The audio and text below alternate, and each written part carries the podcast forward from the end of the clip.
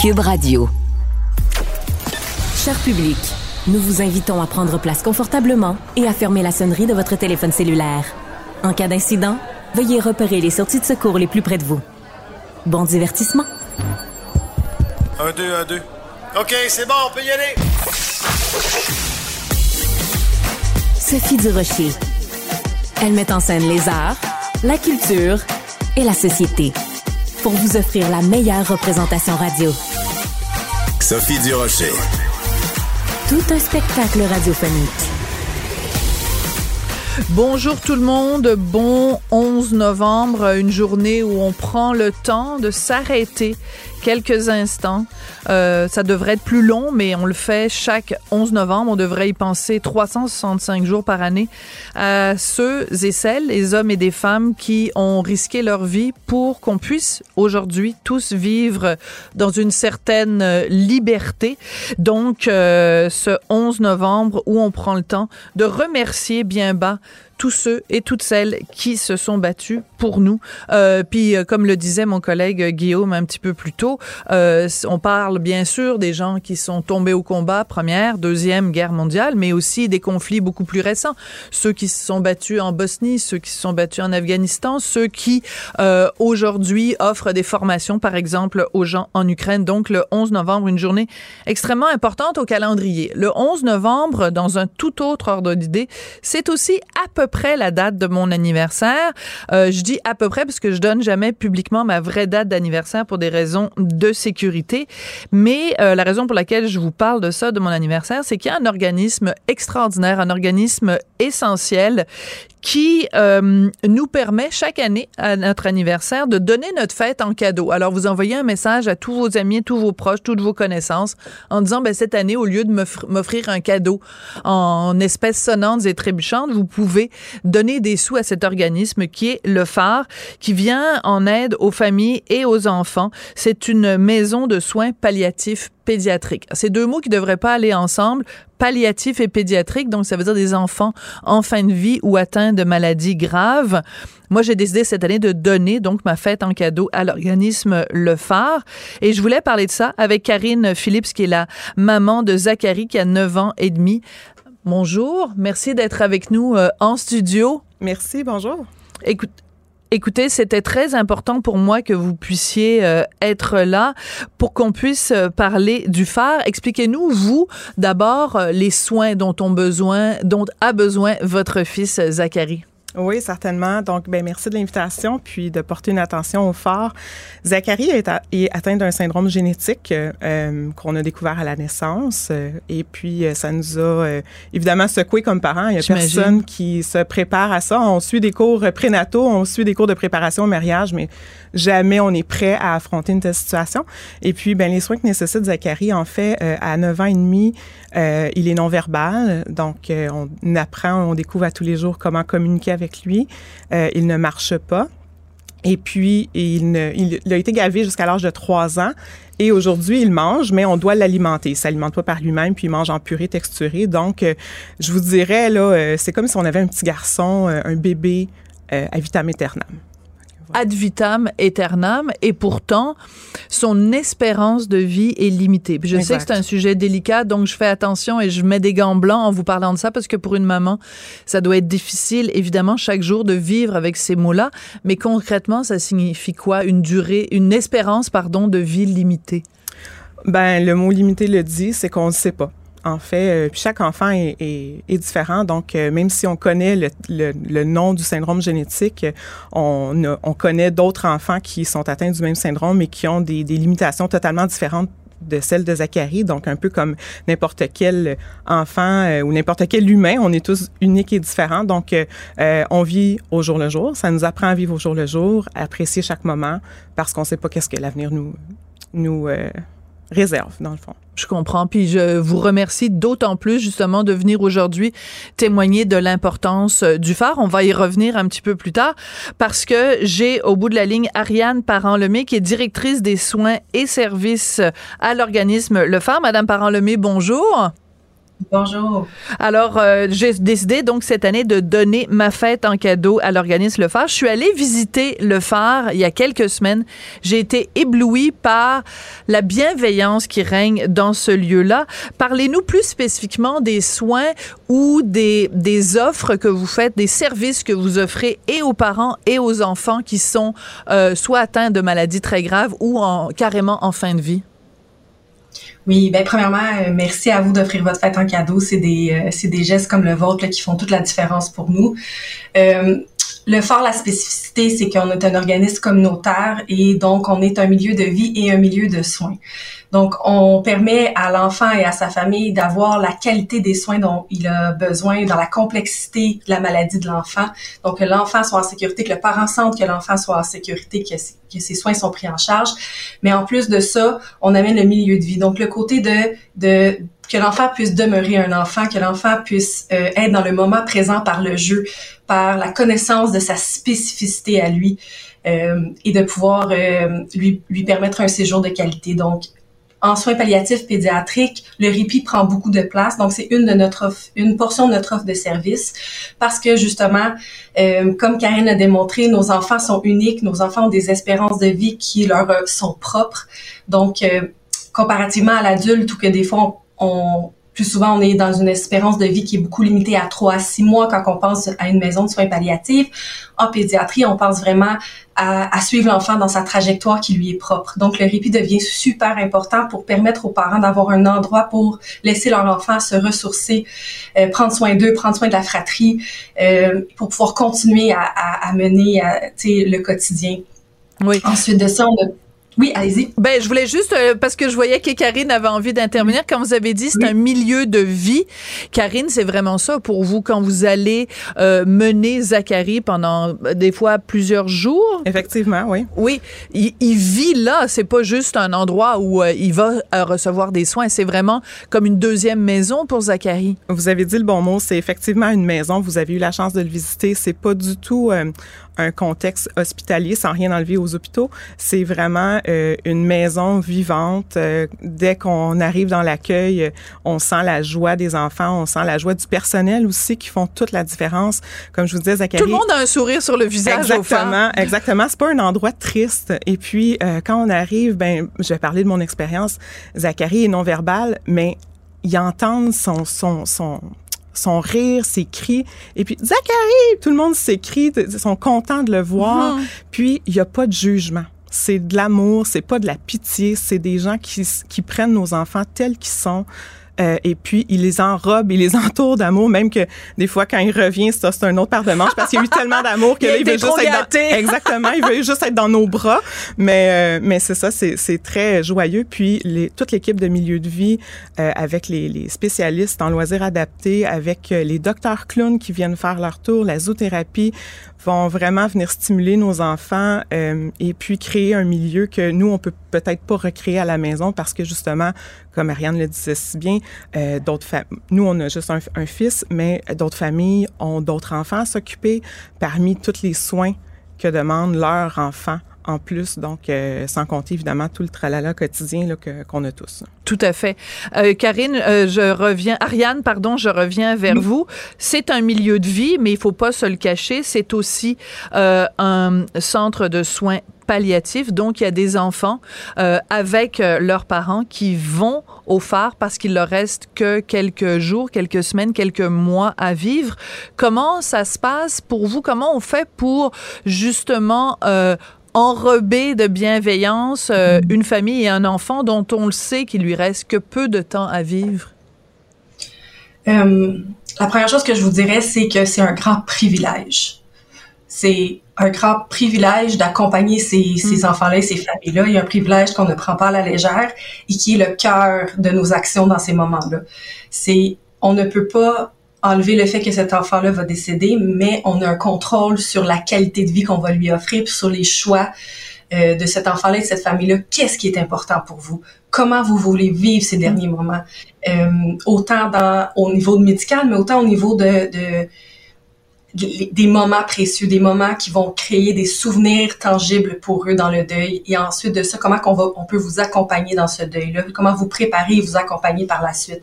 Donc, c'est vraiment dans suivre le, la famille, l'enfant, euh, toute la famille autour de cet enfant-là qui peut euh, sortir de juste maman, papa et la fratrie, les grands-parents, les tantes, comment on vous accompagne pour ce qui est important pour vous en ce moment? Euh, et puis pour une famille, ça peut être très différent de, que pour une autre famille. Ça peut mm-hmm. être, on veut être en cocooning dans notre chambre, on veut du respect, de l'intimité. Pour d'autres familles, ça va être, euh, on veut une plus grande prise en charge, on veut faire partie d'activités, on veut, c'est, on suit on, a la flexibilité de pouvoir euh, avoir le temps de dire mais qu'est-ce qui est important pour vous? Et on, a la capacité de le, de le voir, euh, de pouvoir le mettre à jour. Oui, je comprends. Et c'est important de mentionner pour les gens qui nous écoutent que euh, le phare, c'est à Montréal, mais il y a des gens qui viennent de partout à travers le Québec, qui viennent de la Côte-Nord, qui viennent de Coutjouac pour aller au phare. Et en fait, on manque à la rigueur, ça prendrait un phare à Montréal, à Québec, à, Trois-Rivières. Il faudrait qu'il y en ait partout parce que les besoins sont énormes. Euh, Karine, euh, on parle de ce, scénario-là qui est le scénario du pire. Vous, pour l'instant, c'est un milieu de vie, un, lieu de répit. Si vous deviez présenter le phare en quelques mots à quelqu'un qui a aucune idée, c'est quoi? Vous le résumeriez de, de quelle façon cet endroit-là? C'est une bonne question. Euh, mon Dieu, ben en fait, c'est une ressource essentielle et unique. Euh, parce que on a c'est un milieu où est-ce qu'on a confiance comme parents. C'est déjà difficile, vous savez, euh, on, mm. on, peut jamais, on, on, sait jamais quoi faire face à une situation comme ça. Autant les les, les amis, les l'entourage, euh, on se sent impuissant, mais c'est un, un lieu où est-ce que on peut partir les parents la tête tranquille, savoir que notre fils va avoir tous les soins qu'il a de besoin, euh, qu'il va rien manquer et qui il n'y a pas de danger pour sa vie parce qu'ils savent quoi faire. C'est du personnel qui est formé, c'est du personnel infirmier. Fait que je vous dirais que c'est comme une, une maison euh, de luxe pour des enfants qui ont des besoins spéciaux. Ouais. Et puis il y, a une piscine, il y a une cour qui est absolument magnifique. Moi, j'ai été vraiment troublée, bouleversée quand j'ai quand j'ai visité euh, le phare parce que bon, on sent qu'il y a plein il y a plein d'amour, plein de bienveillance. Les préposés sont absolument extraordinaires. Tout le personnel là est, plein de, de euh, plein d'amour et de tendresse. Et en même temps, on sait pourquoi les enfants et pourquoi les parents euh, sont là aussi.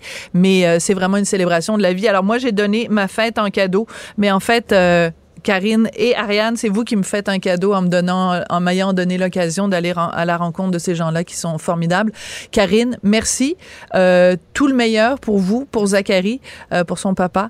Euh, merci beaucoup d'être venu nous en parler aujourd'hui. C'est un grand plaisir. Puis si je peux me permettre, j'invite tous vos auditeurs à faire comme vous et célébrer votre leur fête en offrant leur fête sur ma fête en cadeau.com et d'aller évidemment donner en votre honneur, en votre fête pour que euh, tous les sous aillent au fort et euh, à offrir des services aux parents comme, comme moi. Oui, parce qu'il faut le dire, on vit dans un monde qui est tellement consumériste, c'est tellement mercantile. Est-ce que vraiment, à notre anniversaire, on a besoin d'une autre bébelle, d'une autre... Euh, non. prenons cet argent-là, puis offrons-le à des organismes qui en ont vraiment besoin, parce que les besoins financiers sont énormes. je suis sûre que vous serez d'accord avec ça. Ariane Parent-Lemay, vous êtes directrice des soins et des services au phare. Merci beaucoup d'avoir pris le temps de nous parler aujourd'hui. Mais c'est moi qui vous remercie. Merci Ariane, merci Karine. Merci. Qu'elle soit en avant ou en arrière-scène, Sophie Durocher reste toujours Sophie Durocher. Culture, tendance et société. Steve Fortin.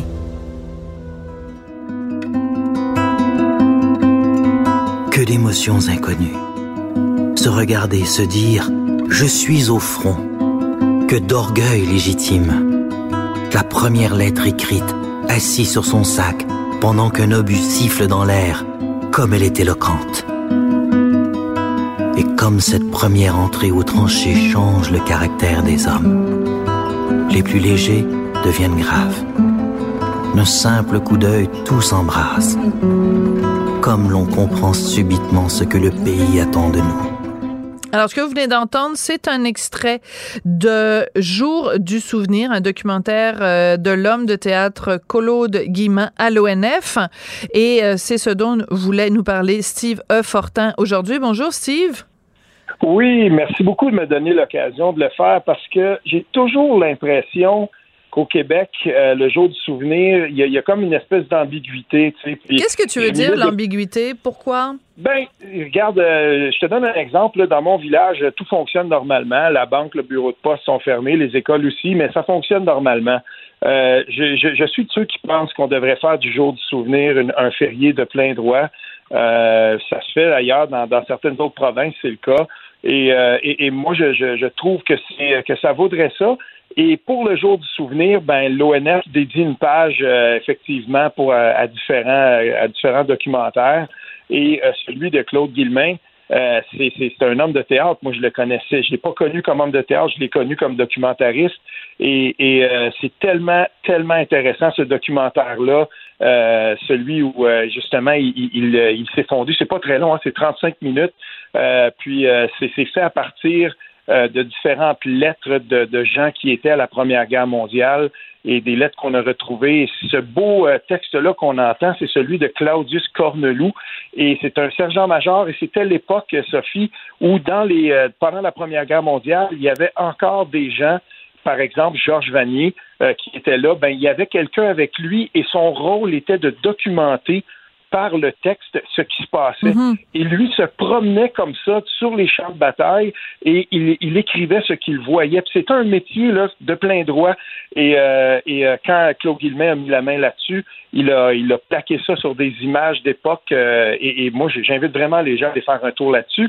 Ça donne des frissons. C'est tellement bien fait. On voit toute la, la sensibilité d'ailleurs dans le choix des images, dans la musique et le choix des textes, bien sûr. Et je, une attention que j'ai trouvée très intéressante aussi. Claude Guillemin a réalisé trois documentaires en tout pour, euh, pour l'ONF sur euh, l'implication de militaires canadiens et québécois euh, aux grandes guerres. Et il donne la parole aussi aux femmes, aux femmes qui étaient là durant la Première Guerre mondiale, bien entendu, surtout dans le service infirmier. Oui. Euh, mais mais essentiel. Aussi la parole. Oui, c'est ça. Ce n'est pas parce qu'elles étaient dans le service infirmier que c'était moins important. Au contraire, elles ont joué ah un rôle euh, essentiel. Évidemment, elles n'étaient pas combattantes. Ça, ça a pris euh, plusieurs plusieurs guerres. C'est plate, hein, parce qu'il y, y, a eu suffisamment de conflits pour qu'un jour, en effet, les femmes fassent partie des, des forces combattantes. Mais en effet, elles, elles, ont joué un rôle absolument essentiel. Pas juste, évidemment euh, infirmières, mais aussi euh, euh, de toutes sortes d'un point de vue administratif, par exemple. Les femmes ont joué un rôle important. Écoute, je suis d'accord avec toi que au Québec, on devrait souligner beaucoup plus le 11 novembre. Bon, bah tu le sais, je suis née en France. En France, c'est une journée fériée, les écoles. Bon, et et et il y a une raison pour ça, c'est que le 11e jour du 11e mois à la 11e heure, il y a eu l'armistice pendant la guerre de 14-18. Et c'est juste une façon, dans notre vie complètement débile et qui va trop vite, de prendre une pause et de réfléchir à comment on fait pour avoir la vie qu'on a? Comment ça se fait que, euh, par exemple, euh, dans d'autres pays, les femmes n'ont pas le droit d'aller à l'école, mais qu'ici, oui? Ben, parce qu'il y a des gens qui se sont battus pour la liberté, de la mmh. même façon qu'il y a encore euh, des conflits partout à travers le monde et que nous, on se retrouve ici dans un territoire où il n'y a jamais eu, il y a jamais eu de guerre sur le territoire. Non, ben c'est non seulement ça, et tu as raison de le rappeler parce que puisqu'il y a à peu près pas eu de guerre sur notre territoire et certainement pas de guerre euh, post-1867. Donc, et, là, ben, quand, on, quand on regarde la situation, euh, on tend à oublier et pourtant, euh, il y a des gens qui ont écrit là-dessus et c'est tellement important dans le cadre du, du, du 11, 11 novembre. C'est aussi le temps de se souvenir que au Québec, euh, selon différents historiens, je veux souligner ici le travail de l'historien Serge Bernier. Euh, je le dis comme ça, c'est le frère de Marc-François Bernier. Euh, il a beaucoup écrit, c'est un historien militaire, et il rappelait ceci qui est très intéressant. Hein. Là, on, si on va à la Deuxième Guerre mondiale, savais-tu qu'il y avait 131 000 volontaires, dont entre 84 000 et 91 000 qui étaient des Québécois hmm. francophones qui sont allés là. Et, et c'est important de se rappeler que c'est une famille sur cinq environ qui a quelqu'un qui a servi ou un proche là, qui a servi euh, au Québec. Et, et on s'en rend pas tout le temps compte. Et c'est pour ça que je trouve que, que c'est si important. Et comme on n'a pas un jour dédié complètement, ben on ne s'arrête pas Et moi, ça fait partie de mes traditions, euh, soit d'aller euh, à la Légion euh, canadienne, parce que c'est comme ça que ça se passe ici, dans les légions, quand tu es en région. Sinon, c'est notaf à Ottawa. Puis j'avais pas de misère à aller là, parce que dans ma famille et parmi mes amis proches, non seulement j'ai des gens qui ont servi, mais je veux lever mon chapeau aussi à des intimes qui sont revenus de conflits, notamment mm. celui de Sarajevo, avec le syndrome post-traumatique, à une ah, époque où on le traitait pas comme on le fait maintenant. Et heureusement, maintenant, il y a une plus grande sensibilisation par rapport à ça, mais on a été longtemps euh, à, envoyer des jeunes, parce que c'était souvent des jeunes qu'on envoyait au front. Et euh, je souligne d'ailleurs, euh, c'était le deuxième point que je voulais apporter aujourd'hui, Frédéric Lavergne de, de qui, en revenant d'un conflit dans les Balkans, il a mon âge et qui s'est inscrit à l'école multidisciplinaire de, de, de l'image à l'UCO à Hall. Il est devenu BDS, puis il a passé beaucoup de, tout ce qui se passait dans sa tête par rapport au syndrome post-traumatique, puis il l'a jeté dans une bande dessinée. Et, euh, je veux dire, c'est très, très bon. Et je veux rappeler ça parce que c'est un bon jour, un bon jour pour rappeler que euh, ben il n'y a pas que du mauvais qui est sorti de ça. Et par lui, j'ai compris aussi qu'il y avait eu d'autres gens qui se sont euh, accrochés à l'art ou qui ont trouvé dans l'art, dans la, production mm. artistique, un moyen justement de euh, ben, de vivre et de se raccrocher à la réalité. C'est un très beau moyen. Frédéric Lavergne, euh, allez voir un peu ce qu'il fait parce que c'est super intéressant. Et il y a du bon aussi qui, quand on est revenu, donc l'art a pu servir à ça. Et euh, en Outaouais, c'est un bel exemple de ça. Oui. Et tu parlais euh, au début, bon, on a commencé en parlant de, ce, documentaire euh, de, de, de l'ONF, mais même si c'est, ça peut paraître futile, mais le nombre de, d'œuvres d'art, le nombre de, de films, le nombre de livres, de, de poésie qui sont liés à la guerre, c'est important le 11 novembre de s'en, de s'en souvenir. Et ce matin, dans le Journal de Montréal, le Journal de Québec dans un sujet qui est pas du tout relié, parce que c'est pas relié au 11 novembre, mais c'est relié à un rappeur euh, antisémite qui va être bientôt en spectacle euh, à Montréal. Je parle d'un film que j'ai vu à Cinémania, euh, Simone, voyons, le siècle, j'ai oublié le titre exact, mais en tout cas, ça parle de c'est le film de la vie de Simone Veil et ah qui a été dans les camps de concentration allemands. Elle a perdu son frère, elle a perdu son père, elle a perdu sa mère dans des circonstances absolument épouvantable. Et ce devoir de mémoire-là est important. Il y a des gens, des fois, qui disent, ah, ben là, encore un film sur la Deuxième Guerre mondiale. On est-tu tanné d'entendre parler de la Deuxième Guerre mondiale? Jamais. On va jamais être tanné d'en parler. On va jamais être tanné de parler de la guerre. Tu parlais de, de la guerre en Bosnie, que ce soit en...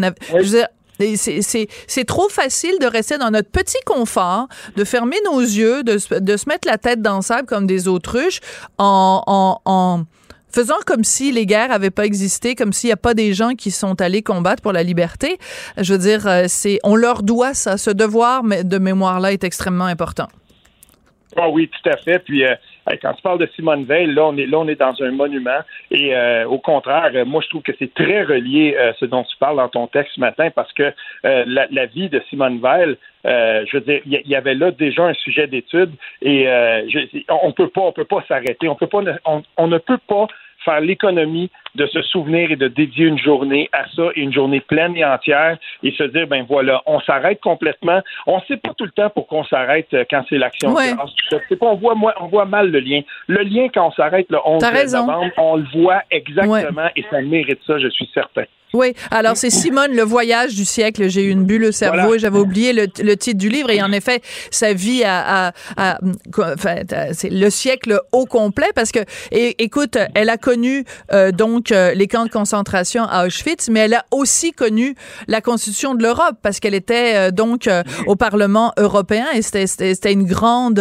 satisfaction pour elle de se dire, ben, je, le fait de pouvoir d'avoir contribué à la création de l'Europe, ben ça m'a réconcilié avec le 20e siècle. C'est pour ça que le titre euh, du film euh, c'est est ce qu'il est. Mais écoute, euh, tu as tout à fait raison, c'est important de, de, se rappeler de ces choses-là. Écoute, merci beaucoup Steve. Alors je, recommande à tout le monde d'aller faire un tour sur le site de l'ONF pour retrouver les différents documents dont tu nous as parlé aujourd'hui. Et puis à très bientôt Steve. Certainement, salut bien. Professeur Duduche. Avec elle, pas de retenue. c'est tout en anglais. Sophie Durocher. C'est toi qui as tiré la sonnette d'alarme? Le Québécois moyen était Guy Nantel. euh, quelqu'un qui subissait et qui se disait je ferme ma gueule parce que je veux pas perdre ma job. La rencontre. Cet asservissement, cette servitude volontaire. C'est quelqu'un qui va dire par exemple moi j'étais allé à l'urgence là, j'ai attendu 6 heures, OK? La rencontre. Nantel. Durocher. Écoute, euh, euh, Guy Nantel, bon d'abord bonjour. Écoute, Bonjour, normalement, tu m'envoies toujours tes sujets et euh, moi, je te laisse évidemment carte blanche parce que je, je respecte ton, ton, ta liberté d'expression. Et là, je t'avoue que tu m'as surpris. Pas que je suis pas d'accord avec ton sujet, mais je me disais, vraiment, Guy Nantel, c'est ça qui a choisi dans l'actualité. Donc, tu veux nous parler de Joliette, capitale québécoise de la maltraitance animale. Ça te tient vraiment à cœur? Ben, commençons par le début. Euh, comment ça se fait que ça t'étonne? Parce que moi, euh, je sais que toi, tu détestes les chiens. Euh, J'ai peur moi- des. Wow, wow, wow, wow, wow. Non, Hey, non, t'es en train- Wow, J'ai peur mon des chiens. mon tour de parole. J'ai peur des chiens. tu détestes le- les animaux et les humains, mais moi, j'adore les animaux. Je suis fou de. Non, sérieusement, Sophie, je, je suis vraiment. C'est le, c'est le plus grand drame de ma vie. C'est je suis pas, pas une blague, là. Je suis allergique aux chiens, je suis allergique aux chats, je suis Oh. allergique aux lapins et je suis un amoureux fou des animaux. Euh, J'adore les oiseaux aussi. Heureusement, j'ai j'ai un oiseau que je suis capable d'avoir, mais j'aurais tout plein d'animaux, puis c'est vrai que c'est un Oh. dossier qui me touche énormément. Ne Je pas avoir de chien, pour moi, c'est c'est épouvantable. OK. Euh, donc, euh, alors, je veux juste euh, corriger. Tu disais, je déteste les chiens. J'ai peur des chiens. J'ai été euh, poursuivie par un gros chien noir quand j'étais toute petite. Et depuis, chaque fois que je vois des, euh, des gros chiens foncés, là, je, je, je, je, panique. Et donc, euh, si c'est un petit chien marron, il n'y a pas de problème. C'est un petit chien bleu, rose, vert, de toutes les couleurs, il n'y a pas de problème. Ben ouais, mais il y a- beaucoup de gens qui ont peur de toi aussi. Puis quand, quand tu apprends à connaître les gens et les chiens, tu te rends compte qu'en Non, général, non, c'est une- Mais là, ça, ça me fait rigoler. OK, ça, ça me fait rigoler. On va, on va, on va parler d'un autre sujet plus tard. Parce que quand je rentre quelque part et qu'il y a un gros chien euh, foncé, je dis aux gens, euh, je suis vraiment désolée, je peux pas rentrer dans votre commerce, il y a, il y a un gros chien noir. Et là, les gens me disent, ah, mais il est super gentil, mon chien. Et là, je réponds aux gens, ben, qu'est-ce que vous répondriez à quelqu'un qui dit, j'ai peur de l'avion? Allez-vous lui dire, ben, mon avion, il est super gentil. C'est nono répondre ça. C'est nono répondre ça. Une phobie, une peur, c'est irrationnel par définition. Donc, revenons. Oui, je sais. revenons- t'es- très irrationnel. Alors, allons-y avec notre sujet maintenant. Bon, t'as fini de m'insulter, je suis Ben c'est je fais peur au je me laisse monde. aller, je me laisse aller. Je suis pas, je suis pas très gentil. Non, tu te venges je sur moi. Tu te venges sur moi parce qu'il y a des gens qui sont pas gentils avec toi. Puis là, tu te dis, ah, c'est le vendredi, m'a fessé sur du rocher. Pas du tout, pas du tout. Je suis en paix, j'ai l'arme. euh, au, au contraire, je suis heureux. OK. Euh, Alors, ben, écoute, donc, euh, oui, raconte-nous ce qui se passe. Euh, donc, euh, Joliette, euh, ben écoute, c'est parce qu'en même temps, oui, c'est vrai que la région de, de Joliette est, est blâmée par rapport à cette question-là, mais en même temps, tu sais, soyons honnêtes, euh, il faut pas tomber dans le piège, je pense, de mettre la faute sur une région en particulier. Tu m'aurais demandé de deviner, je t'aurais dit quelque part dans la Naudière ou quelque chose comme ça, pour la simple et bonne raison que il faut être un peu à campagne pour élever des, des animaux en, en assez grand nombre, mais Ouais. assez proche de Montréal aussi. Alors, c'est quelque chose qui euh, qui est pas très étonnant. Là. Il faut pas tomber dans, dans l'idée de dire ah, le monde de la Naudière sont, sont ils maltraitent plus les animaux que, que les autres. Euh, 728 dossiers ouverts en sept ans euh, pour cruauté animale, euh, négligence et tout ça. Euh, et, et le pire, c'est que c'est pas euh, comme si on c'est qu'il y, y a comme une pénurie de main d'œuvre et à cause de la COVID, ils n'ont pas eu le temps de traiter tous les dossiers. Ouais. Fait que c'est une honte, je trouve, euh, de Tout la part fait. euh, des, des Québécois de d'avoir des animaux, de les maltraiter et de s'en foutre complètement, mais pas juste des éleveurs, aussi des clients qui, pour sauver 1000 pièces sur un chien, sont prêts à aller acheter n'importe quoi, n'importe où pour euh, juste faire euh, économiser de l'argent. Ouais, euh, c'est-à-dire qu'en fait, au-delà de la géographie, c'est juste l'idée même qu'il y ait, même s'il n'y avait qu'un cas de maltraitance animale, ce serait absolument épouvantable. Moi, je ne comprends pas ce qui se passe dans la tête de quelqu'un qui euh, euh, s'en prend à, des êtres euh, vulnérables. Je, je comprends pas. Je comprends pas comment les gens peuvent avoir si peu de d'affection pour les, les, animaux. Puis en même temps, ça me fait un peu rigoler. Je t'explique pourquoi. quand il y a des cas comme ça, le journal, c'est une enquête donc du journal de Montréal, journal de Québec sur la maltraitance animale, un gros dossier qui va y avoir en fin de semaine. Et là, les gens s'offusquent en disant c'est donc ben épouvantable, des chenilles, des mauvaises conditions et tout ça.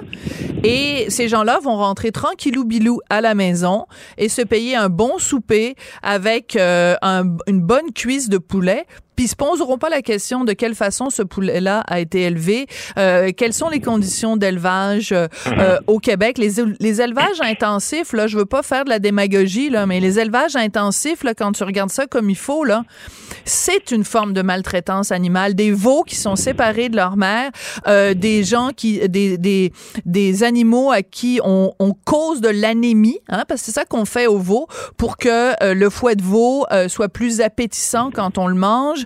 Euh, la liste serait longue des maltraitances animales qu'on fait dans l'industrie alimentaire. Et ça, les gens sont pas capables de le voir de cette façon-là. Ouais, je, je suis un peu partagé par rapport à ce que tu dis parce que je comprends tout à fait. Euh, moi, je suis carnivore et je suis amoureux fou des animaux. Fait que c'est vrai qu'il y a un paradoxe par rapport à ça. Euh, nous autres, chez nous, personnellement, moi, j'achète jamais de viande dans les épiceries. J'ai deux boucheries euh, dans mon coin, puis c'est vraiment, tu sais, il y a une traçabilité de quelle ferme et comment ils sont élevés. Ceci dit, euh, on a peut-être des moyens financiers qui nous permettent aussi de vivre comme ça, puis c'est pas euh, le cas de tout le monde non plus. Euh, euh, donc, euh, ben, l'aspect alimentaire, c'est quand même une nécessité. Je te dis pas que tout le monde est obligé de manger de la viande, mais c'est quand même une distinction qui, pour moi, fait une différence. Mais l'idée d'avoir un animal domestique puis de mal le, traiter, ça, je veux dire, c'est pas une nécessité en soi, c'est vraiment de la, négligence, à la limite de la cruauté. Euh, mais il n'y a pas juste ces individus par rapport à ça. On a créé une loi sur le bien-être, la sécurité de l'animal. Ça, c'est en 2015. Bon, à, la base, l'idée est très bien, c'est-à-dire qu'on a décidé de se dire comme société, l'animal, c'est plus un objet, c'est un être sensible. Mais la réalité sur le terrain, c'est qu'on s'en fout complètement. Tu sais, je regardais le site du gouvernement, ils disent au Québec, c'est tolérance zéro pour les personnes qui maltraitent un animal jusqu'à 18 mois de prison.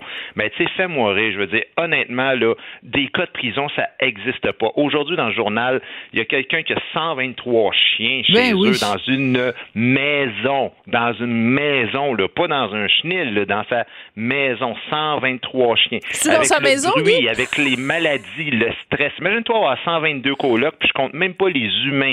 L'animal, il est complètement stressé, il n'y a pas de place pour marcher, il marche un par-dessus l'autre. C'est complètement fou et, euh, le gouvernement ne fait rien par rapport à ces, à ces questions-là, tu sais. Oui, oui, tu as tout à fait euh, raison. Il y a une sorte de... peut-être pas de l'hypocrisie, mais en tout cas, il y a une sorte de, de deux poids, deux mesures. Et en même temps, excuse-moi, euh, mais quand, mettons, tu es, au gouvernement, là, tu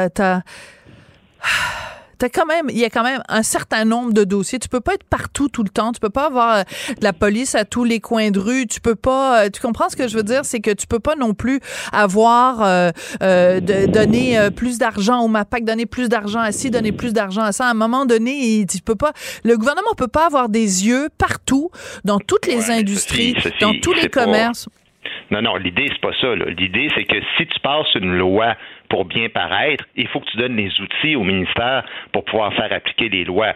C'est comme s'il y avait des lois sur la salubrité alimentaire et qu'on décidait qu'on se fout complètement hmm, de, l'application dans les restaurants. Ouais, je comprends. Moi, ça me dérange pas. Passe-la pas ta loi hypocrite sur le bien-être animal. Mais si tu es pour la passer, faire des conférences de presse puis couper des rubans, écoute, on apprend dans le dossier, là, c'est pas rien, là, qu'en sept ans, seulement une fois, il y a eu un refus de donner des permis. On donne des permis à des récidivistes.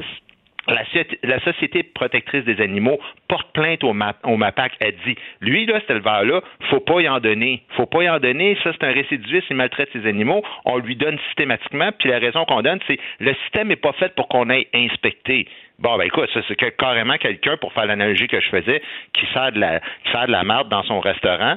Tout le monde le sait et le ministère lui continue de lui donner son permis. Ben, il sert à rien, ce permis-là, si n'importe qui peut l'avoir, tu sais. Mm. Alors, tu sais, aujourd'hui, 123 chiens, c'est pas de la maltraitance, eux autres, parce que ils, ils semblent quand même relativement bien les traiter. Ils vont continuer de leur donner le permis Sauf que ce qu'on dit, les experts, c'est maximum 20 chiens dans une maison. Ce serait le gros maximum pour qu'un chien s'épanouisse. Alors là, je veux dire, il y, en a 123. Mais ben oui, que ça, marche donne d'avoir des normes si après coup, on en met 123. Puis de toute façon, c'est supposé être 20 le maximum euh, euh, selon les spécialistes. Le gouvernement dit, c'est pas grave, on va pousser ça à 50. Puis eux autres, ils n'ont 123. Fait que c'est du gros n'importe quoi. Mais, ah, mais, mais je veux quand même laisser les gens avec cette réflexion. Demandez-vous pourquoi vous vous offusquez de la façon dont euh, des chiens, des chats, des perruches sont traités, mais que ça vous dérange pas qu'un poulet soit maltraité pour une seule et unique raison, c'est que le poulet, ça goûte bon dans votre assiette. C'est la seule différence entre pitou et euh, le, le, le, poulet grillé avec des frites puis une petite sauce brune. C'est la seule. C'est un point. Mais toi, t'en manges, t'en manges du poulet, non? Oui, ben, j'ai été végétarienne pendant très longtemps et j'ai recommencé, mais euh, j'assume totalement mes contradictions, ce qui n'est pas le cas nécessairement de tout le monde. On doit se quitter là-dessus. Merci beaucoup, euh, Guy. Merci, bonne euh, semaine. Merci, à plus. Sophie Durocher. Un savoureux mélange artistique de culture et d'information. Alors, vous avez sûrement vu passer cette information, le Toronto Star qui faisait un texte sur la pénurie de Tylenol et d'Advil pour enfants, qui a dit que euh, ben, c'est la faute du bilinguisme. Ben oui, c'est à cause des, des de l'étiquetage obligatoire en bilingue. Si c'était pas ça, ben là, il y aurait bien, bien plus de Tylenol et d'Advil sur nos étagères. Ça a fait bondir beaucoup de gens. Et j'imagine que ça a fait bondir Maxime Laporte, qui est président du mouvement Québec français. Monsieur Laporte, bonjour. Bonjour, Madame Durocher. Est-ce que euh, vous avez levé euh, les mains euh, au ciel? Est-ce que vous avez levé les yeux quand vous avez vu ce texte du Toronto Star qui met sur le dos du bilinguisme une pénurie de médicaments? C'est grotesque. Hein? Le Toronto Star devrait avoir honte. Est-ce que ça pose problème en Italie que les étiquettes sur les médicaments soient en italien? Est-ce que ça pose problème, je sais pas, en Thaïlande, en Thaïlande que la description des produits euh, soit en langue thaï. Euh, écoutez, la réponse est dans la question. Hein. Mais que voulez-vous, au Canada, en revanche, il semble que ce soit un problème qu'il y ait du français sur nos produits ou qu'il y ait du français tout court. Et ce que nous dit implicitement le Toronto Star, c'est que la solution à ce problème, ben, c'est peut-être qu'il n'y en ait tout simplement plus de français en ce pays, qu'il n'y ait plus de francophones, en tout cas, pour revendiquer des droits d'être traités de manière égal, puisque le fameux bilinguisme à la canadienne là, se fonde en principe, en, théorie très théorique, sur le principe d'égalité. Mais dans la réalité, là, le Canada anglais là, n'a jamais vraiment considéré euh, la partie francophone de ce pays comme véritablement égale. Et encore une fois, c'est une énième démonstration de cet état de fait. Oui. Alors, prenons le, la situation inverse. Mettons qu'il y a une pénurie de médicaments et que les, on est obligé de faire venir des médicaments de l'étranger, que le seul endroit où il y en a des fameuses euh, euh, c'est en France. Donc, on importe des quantités de Tylenol et évidemment, en France, ben, l'étiquetage est juste en français. Puis on envoie ça à Vancouver ben c'est sûr que les gens de Vancouver vont dire ben voyons donc ça n'a pas d'allure. Il faut que ce soit bilingue parce que sinon nous on comprend rien puis on sait pas quelle quantité de Tylenol faut donner à nos enfants. Ben dire pourquoi les gens, quand c'est quand le bilinguisme concerne euh, faire des choses en français, c'est c'est un empêchement à la santé, alors que si c'était l'anglais qui était un empêchement à la santé, ben là tout le monde comprendrait que c'est important qu'il y ait des étiquettes dans les deux langues.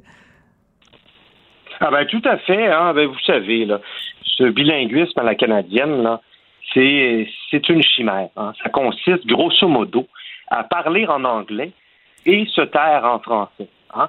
C'est une espèce de oh! piège à con. J'adore votre formule, Monsieur ben, Laporte. En fait, pour tout vous dire, je l'ai vu passer cette phrase-là sur Facebook et je salue le militant ou le citoyen qui l'a composé. Alors, je, je me permets de lui piquer. Mais tu sais, ça fait 50 ans qu'on le dit. Puis là, l'opinion publique commence enfin à s'en rendre compte et à réaliser que non, ce bilinguisme, cette dualité euh, linguistique canadienne, d'une part, ça ne sauvera pas le français au Canada, et d'autre part, bien sûr, ça ne nous prémunit pas du tout euh, contre le mépris, euh, le mépris éhonté dont font preuve certains médias de langue anglaise, et en fait, c'est au quotidien Vous savez, si on devait faire la chronique quotidienne des frasques du National Post ou la Gazette et d'autres euh, quant à leur façon de traiter le français et les Québécois en ce pays, là, je pense qu'on aurait des bulletins de, des bulletins de télévision très, très remplis. Oui, c'est ça. C'est-à-dire qu'en fait, je pourrais vous inviter tous les jours à mon émission, Monsieur Laporte, et on trouverait des choses mhm. dans l'actualité qui font en sorte que euh, on, on comprend pas. Euh, de, une fois, c'était au Nouveau-Brunswick où le Premier ministre nomme sur la commission de révision des langues officielles quelqu'un qui est contre le, le, bilinguisme euh, dans la seule province bilingue euh, au pays. Euh, je veux dire, on, on pourrait se parler tous les jours, vous et moi. En même temps, euh, ce que je trouve réjouissant dans ce cas-ci, M. Laporte, c'est que euh, cette nouvelle du Toronto Star ou la façon dont Toronto Star l'a présentée, ça, a soulevé beaucoup de colère, mais autant chez des francophones que des anglophones. Et ça, c'est quand même une bonne nouvelle. En effet, en effet, vous savez, euh, même au Mouvement Québec français ou la Société Jean-Baptiste de Montréal que je présidais il y a quelques années, on a même des militants anglophones. Hein. il y a quelques années, notre patriote de l'année, c'était euh, Robin Philpot, on l'oublie. Oui. Un, un, Ontarien de naissance. C'était des Anne-Michel Meg, c'était des Jennifer euh, Drouin, qui sont euh, tout à fait solidaires, qui sont de véritables alliés. Hélas, on ne peut pas vraiment dire que c'est le cas, en tout cas, d'une partie significative de de l'opinion publique euh, canadienne anglaise, en tout cas des, des élites qui, euh, des faiseurs d'opinion dans les journaux euh, anglophones. Là. on se fait là, on se fait traîner dans la boue au quotidien. Je pense que c'est important de le redire puisque bon, souvent on ne fréquente pas nécessairement ces médias. Moi, je me tape une revue de presse chaque jour. Ah oui? Et puis, euh, ouais, je, prends la peine de, de, lire ça après mon, après mon café. oui, en effet, ça prend un café pour être capable d'absorber ça. Monsieur Laporte, euh, je veux pas vous laisser partir sans vous avoir parlé d'un autre dossier. Euh, et là, c'est pas un cas où euh, d'autres crachent sur notre culture. C'est nous-mêmes qui snobons notre propre culture. C'est une nouvelle que vous avez sûrement vu passer. Donc, c'est Cédric Bélanger, un collègue du Journal de Québec, qui nous apprend que euh, nos artistes québécois, donc, sont très peu écoutés sur le web. Il y a seulement quatre titres québécois dans le top 100 des chansons les plus écoutées sur les différentes plateformes de diffusion, que ce soit Spotify, Deezer ou autres. Et donc, il y a quatre chansons d'artistes québécois. Il y en a deux en français, deux en anglais. Euh, c'est pas fort, ça. Ah, non, c'est à pleurer. Vous savez, toutes les sociétés sur cette planète-là qui vivent en marge du, bloc anglo-saxon sont aux prises avec ce problème, ce défi, hein, ce qu'on appelle l'hégémonie de la culture anglo-américaine. Et pour autant, toutes ces sociétés ne s'anglicisent pas comme nous, on s'anglicise au Québec, et toutes ces sociétés ne risquent pas de perdre leur culture comme c'est le cas au Québec. Alors, euh, qu'est-ce qui distingue le Québec de l'ensemble de ces sociétés euh, normales? Eh bien, à mon sens, c'est qu'au Québec, on a un problème politique. D'une part, on est une province d'un pays fondamentalement anglais, et d'autre part, nos élites manquent évidemment de volonté politique pour compenser cette situation, cette situation de minorisation et de subordination. Ce qui fait qu'on n'est pas une société normale, on est une société anormale et certainement, certainement sur le plan linguistique très anormale. Et puis, on se trouve nous-mêmes à aménager et à financer, voire à surfinancer notre propre anglicisation avec nos propres impôts. On le fait à travers notre système d'éducation en envoyant nos masses, en masse, pardon, notre jeunesse euh, fréquenter euh, le cégep anglais, l'université anglaise, qui a des effets catastrophiques sur la langue de leur consommation culturelle. Ça a déjà été démontré par l'Institut de recherche sur le français en Amérique. Euh, on refuse de vraiment de financer de manière satisfaisante nos entreprises culturelles. On refuse depuis longtemps de décréter ce que Robert Bourassa appelait la souveraineté culturelle, de faire un CRTQ. Et donc, à force de se soumettre, là, qu'on ne se surprenne plus que, euh, eh bien, nous régressons collectivement. Et moi, je refuse cette régression. Je la refuse, euh, je veux dire, euh, carrément. Et je pense qu'il là, là, il va falloir se tenir debout. Il va falloir faire des hommes et des femmes de nous et enfin sortir de ce carcan et devenir une société normale, un pays. oui, non, mais je, je, je me doutais bien que vous en alliez là. Mais euh, si on revient à la chanson, Monsieur Laporte, euh, vous savez euh, comment ça se passe avec des, des les jeunes si on leur dit fais ça, ils vont faire exactement le contraire. Donc si on leur impose, si on leur dit euh, il faut, euh, euh, si, on, si on regarde nos ados par exemple, puis qu'on leur dit ah je trouve que t'écoutes pas assez de chansons en français, tu devrais en écouter plus, ben c'est sûr qu'ils vont écouter quatre fois plus de chansons en anglais. Donc la solution elle est elle passe par quoi? Pour euh, donner le goût parce que c'est d'une tristesse inouïe de se dire euh, les jeunes, parce que surtout majoritairement des jeunes évidemment qui sont sur les les listes d'écoute, les, les plateformes d'écoute. Euh, on fait on fait comment pour leur donner cette fierté là, pour leur dire ben regarde les cowboys fringants là c'est aussi bon qu'un n'importe quel euh, rappeur du, du, fin fond du Wisconsin. Là. Mais on, on, fait comment pour la transmettre, cette, euh, cette passion-là pour la chanson francophone? Ben, c'est un peu comme la saucisse à. C'est-à-dire que si, si, euh, bon, les Québécois en général et en particulier les jeunes Québécois se trouvaient vraiment davantage baignés dans la culture euh, québécoise et dans la culture de langue française, ce processus-là se fait à peu près normalement, un peu dans tous les pays. Évidemment, euh, je vous parlais précisément de tous les autres pays qui doivent composer avec cette réalité où, eh bien, on, est devant une hégémonie de la culture anglo-américaine et donc c'est assez difficile de concurrencer euh, cet état de fait. Mais ce que je dis, c'est que on ne parvient pas à aménager un environnement linguistique et culturel normal au Québec. Et c'est là que je vous dis que le problème, ben, c'est pas compliqué. Le problème, et les politiques, c'est toujours le même. On est une société subordonnée et donc culturellement euh, subordonnée. Et nos institutions se bilinguisent, donc s'anglicisent. Et, euh, vous savez, tout est dans tout. Et si on ne parvient pas à être vraiment maître chez nous, ben on va continuer sur cette pente euh, très glissante là. Ouais, euh, une pente euh, glissante, puis en même temps, je le sais, comme à chaque fois, vous le savez, dans, dans le journal de Montréal, le journal de Québec, je sais pas, 15%, 20% de mes chroniques parlent du fait français, parlent de la transmission culturelle, parlent de ça. Euh, et je sais qu'il y a des gens au Québec que ça que ça interpelle parce que je le vois dans les courriers euh, des lecteurs que je reçois. Je sais qu'il y a une masse critique de gens au Québec que ça que ça traumatise, que ça attriste. Mais je sais aussi qu'il y a des gens qui en ont rien à foutre Monsieur Laporte. Je sais qu'il y a des jeunes qui se disent ce combat-là n'est plus un combat important, c'est un combat de votre génération, notre génération à nous. On dit un mot en français, un mot en anglais et on est on est bien comme ça. Euh, c'est chill, c'est cool. J'étais j'étais un peu défaitiste il y a quelques années, un peu comme ça, mais quand on regarde les enquêtes d'opinion sur la question, on constate que, eh bien, les jeunes, euh, comme les moins jeunes, sont assez euh, mobilisés, ben, mobilisés, c'est-à-dire qu'ils appuient, par exemple, le renforcement de la loi 101. Même sur la question de la loi 101 Cégep, qui était un enjeu pas marginal, mais drôlement controversé il y a quelques années, ben là, on, dégage aujourd'hui des majorités.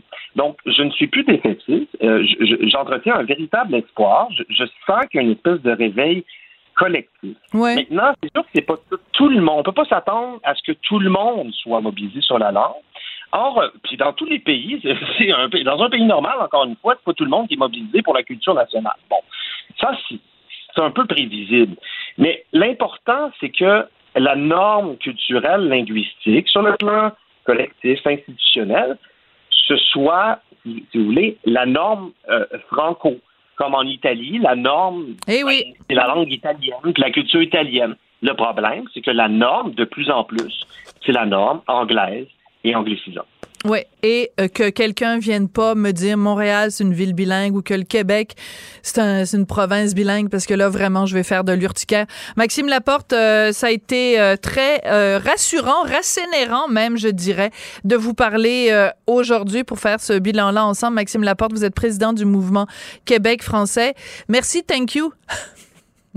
Oh là là. Ah, c'est une blague, c'est une blague, Maxime. Merci, au revoir, ciao. Va- ciao. ah, ciao, ciao, bello, era un piacere come sempre. Ciao.